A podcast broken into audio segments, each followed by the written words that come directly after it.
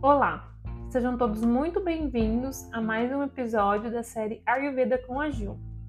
E estamos chegando ao fim do capítulo 4, o Adhyaya 4, que fala sobre as práticas para prevenção de doenças.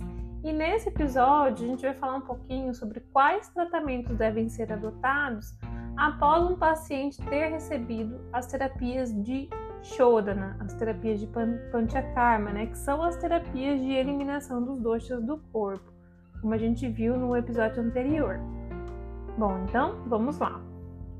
No momento em que uma pessoa passa pelas terapias de Panchakarma, o corpo tende a ficar bastante debilitado, desnutrido, e por isso, e isso é muito importante, lentamente, gradativamente a gente vai nutrindo esse corpo, dando para o paciente principalmente alimentos que gerem a nutrição dos tecidos né, de que ele precisa. Alguns dos alimentos mais nutritivos que são sugeridos aqui são arroz, trigo, feijão mungo, que também é conhecido como feijão moyashi, alguns tipos diferentes de carnes e também a manteiga ghee. Além disso, devem ser consumidos os alimentos que auxiliam na saúde do coração e que vão aumentar o Agni também para o paciente poder digerir esses alimentos mais pesados, mais nutritivos. Há algumas terapias que também vão ajudar nesse processo de, de nutrição dos tecidos, além dos alimentos, como a Bianga, que vocês já conhecem, o Duartana, o Niru Rabasti, que é um enema com ervas, é, e o Rabasti, que é um enema mais nutritivo com alguns óleos medicados. Através desses procedimentos, os pacientes então conseguem adquirir felicidade, saúde, intensificação de todos os agnes, aumento da inteligência, clareza da coloração e das percepções sensoriais, aumento do vigor, uh, da sexualidade, né, do vigor sexual e da longevidade. Para conseguir nutrir o corpo, é necessário ter um Agni forte, porque aí a gente consegue fazer com que esse paciente digira o que precisar, né, para conseguir absorver todos os nutrientes e é, fortalecer esse sistema. E quando a gente fala de um Agni forte, a gente não está falando somente desse Agni que está presente no estômago, mas existem ao todo 13 tipos de Agnis que estão presentes pelo corpo todo. Então a gente tem o Jataragni, ou também conhecido como Kostagni, que é, é esse que está presente no trato alimentar. Cinco Butagnis, ou seja, um para cada buta, por isso que a gente chama de Butagni. E aí, o que, que seria esse buta? São os elementos presentes em nós, em tudo que existe, como Prutvi, que é a terra, Jala, água, Tejas, o fogo, Vaio, o ar e a caixa, o espaço. E eles também estão presentes no trato alimentar e vão também trabalhar auxiliando na digestão do alimento.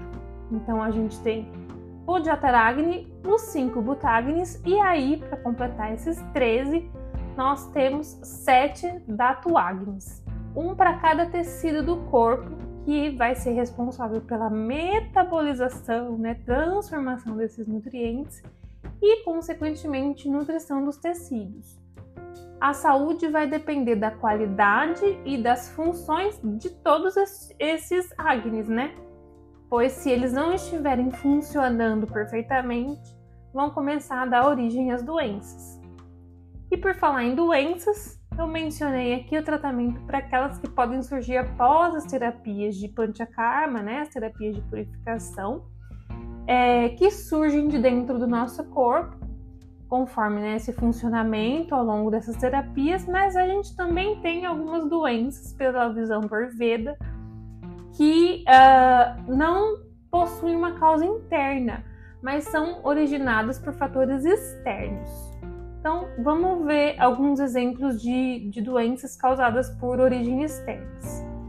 É, então, nesse capítulo, é, diz que elas podem ser originadas por diversos fatores, como influências planetárias e astrológicas, A gente sempre ouve dizer, né, que quando tá o Mercúrio tá retrógrado, coisas acontecem, né? Então aqui no Ayurveda, há milhares de anos eles já descreviam isso, né?